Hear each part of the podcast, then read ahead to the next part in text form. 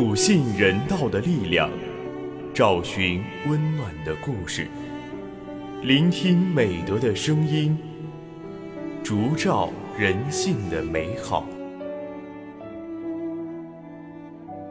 每晚十点，博爱夜读为你打开中国人的情感读本。人间有情，唯爱永恒。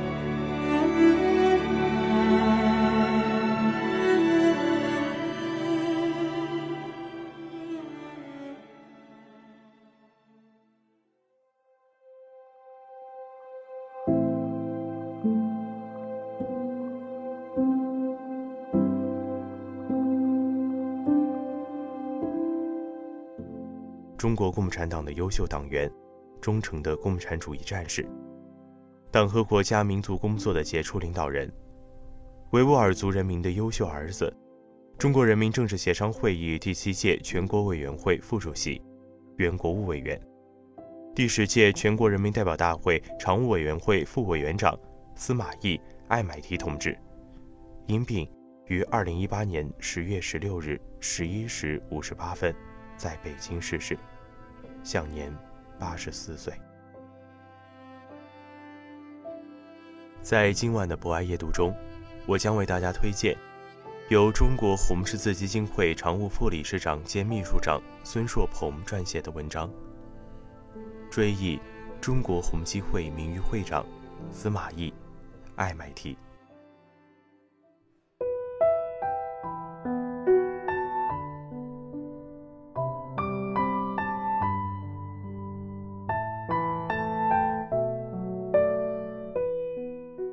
第二天就是重阳节了。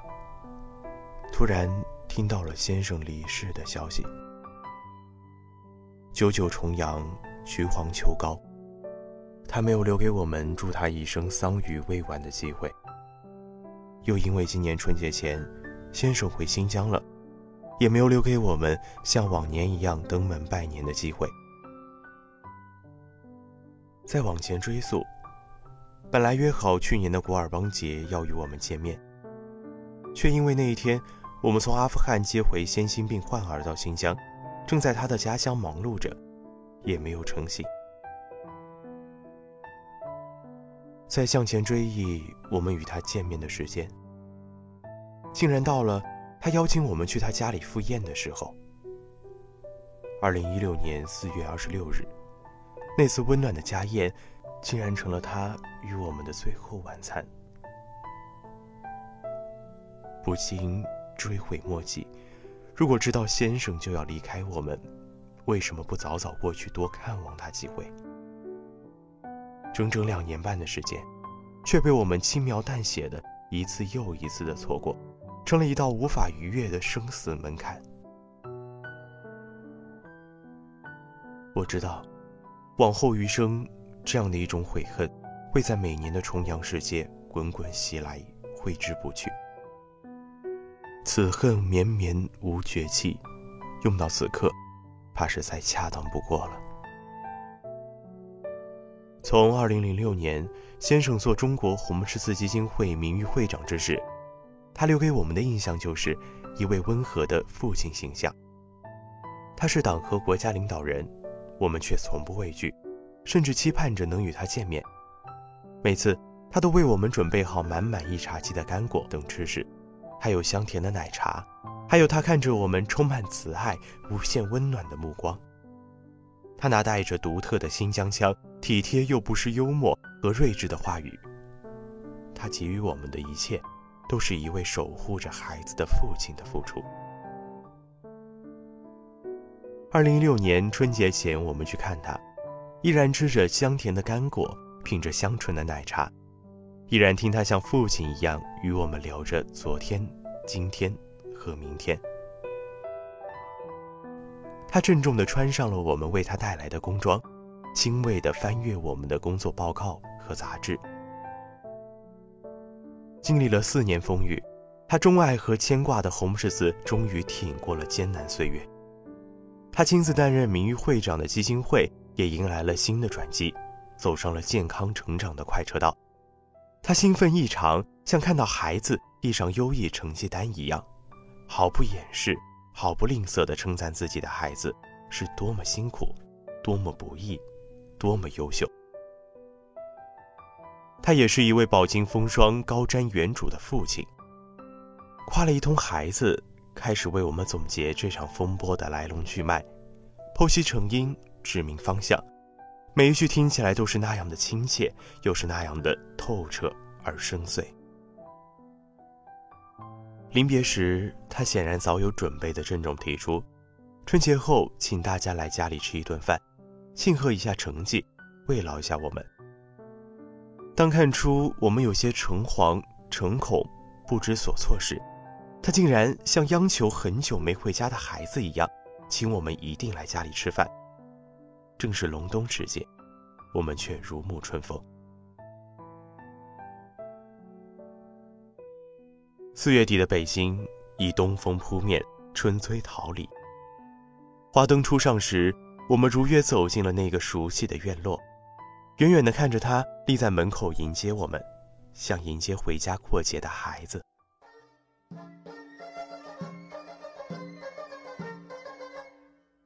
进入饭厅。第一次见到了先生的夫人，穿着维族盛装，系着围裙，正在餐桌前忙碌。一见我们进来，立即充满慈爱、彬彬有礼地请我们入座。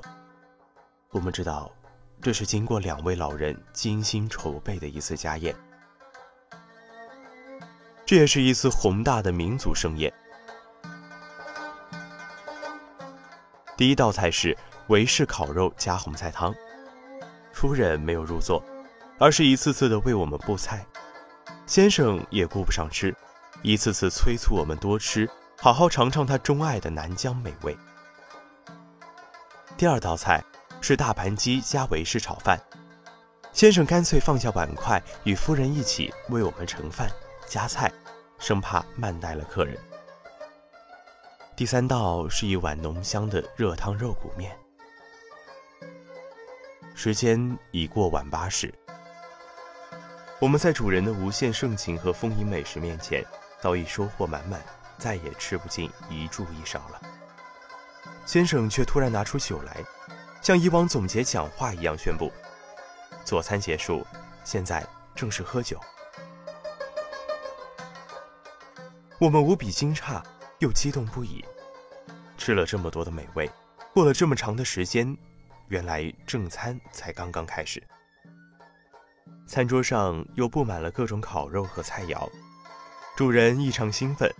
尽管夫人反复提醒他不能饮酒，他还是喝了三小杯，并不停的劝甚至逼着我们一杯杯的畅饮。夫人也被我们强留在餐桌上，却仍然不动碗筷，笑盈盈的倾听我们酒过三巡、有些激越甚至放肆的言语。那天，他回答了我们几乎所有的问题，讲述了他的青春、他的奋斗，还有他的爱情。原来，先生只是南疆和田一个普通维族农户的孩子，因为勤奋好学，因为心存理想，从小期盼过上富足安宁、民族和谐、老吾老幼吾幼的理想生活。因为他的开放和包容，他是家乡为数不多学汉语。懂汉语的人，所以南疆一解放，刚刚十七岁的他就加入了土改工作队，开始了近七十年的革命生涯。从乡镇团委书记到县团委书记，到县委副书记、县长，一步一个脚印，直到成为自治区政府主席，成为党和国家领导人。他自信而自豪地说：“我从来没有背叛过自己的信仰，自己认准的是，哪怕遇上文革那样的人生低谷。”遇到任何风浪，也没有改变过。他郑重地告诫我们：人要有信仰，有定力，无论顺利还是挫折，都要泰山不移。两位老人被我们没大没小地追问他们的爱情故事，竟然害羞起来，绽开孩子般的笑颜。夫人谈吐优雅，像先生一样温和体贴。他是一位出色的维汉双语中学教师。深受学生爱戴。两位老人从相识到相守，从来没有磕磕碰碰。看着他们彼此深情相望，享受着无尽甜蜜，我突然悟出，什么才是地老天荒。实在太晚了，必须离开了。主人还在挽留，直到喝完最后一道奶茶，才拉着我们的手，把我们送到门口。夫人反复叮咛，要我们注意身体，劳逸结合，随时来家里吃饭。先生在门口一直站着，看着我们离开。我们彼此渐行渐远，直到他化为灯光下的剪影，暗夜中的雕像。那时，如果知道这是我们与他的永别，我一定会再回头多看他几眼。而那天晚上，我们却满是兴奋，丝毫没有想过这是最后的家宴。他以这样的方式与我们诀别，让欢喜和遗憾永远定格在我们的记忆里。直到他离世，在昨天，我们又重新走进那熟悉的院落，那从前摆满干果、奶茶的客厅，而今却坐满前来宴请、围着白色头巾的乡亲。突然觉出，先生真的走了。客厅里再也见不到那个父亲一样的身影了。看着我们进来，夫人颤巍巍站起来，握着我们的手，久久不放，依然优雅的声音，却几度哽咽。他牵挂你们红会，牵挂你们。眼泪瞬间模糊了我的双眼。朦胧中，先生伟岸的。父亲般的身躯，又站在面前。直到昨天，我们才知道，先生十年前就发现患了癌症，一直行走在生死之间。十年来，我们从他的乐观豁达中看不出一丝一毫的迹象，甚至我们还一直钦佩和欣慰于他健康的体魄，认为我们与他在一起的时间还很长很长。直到昨天，我们才明白，这十年，他是带着病体一次又一次赶来参加我们的公益活动，他是忍着病痛耐心地坐在客厅里，听我们一次又一次的倾诉，问我们一个又一个的问题，和我们说着一段又一段的建议和想法，而我们却没有关心地问过一次他的身体。直到这时。我们才相信，两年前那场家宴，是一位身患绝症、自知来日不多的父亲精心筹备，留给孩子们最后的关怀。那竭尽情感甚至生命烹制的家宴，注定温暖、激励孩子们的一生。今天是先生遗体告别的日子，不能前往鞠躬送别。只能以此文奉上灵前，请他宽恕，愿他在天堂安好。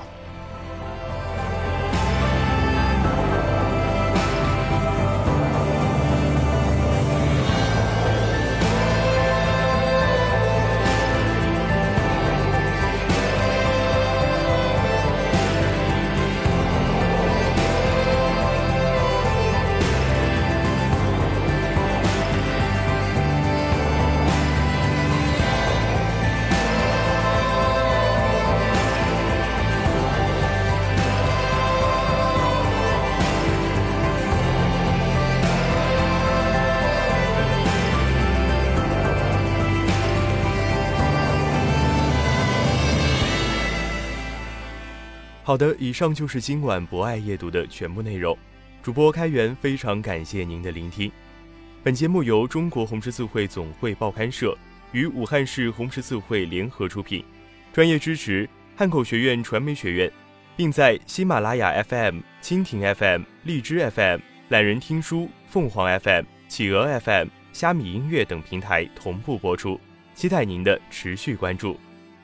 人间有情，唯爱永恒。让我们下次再见。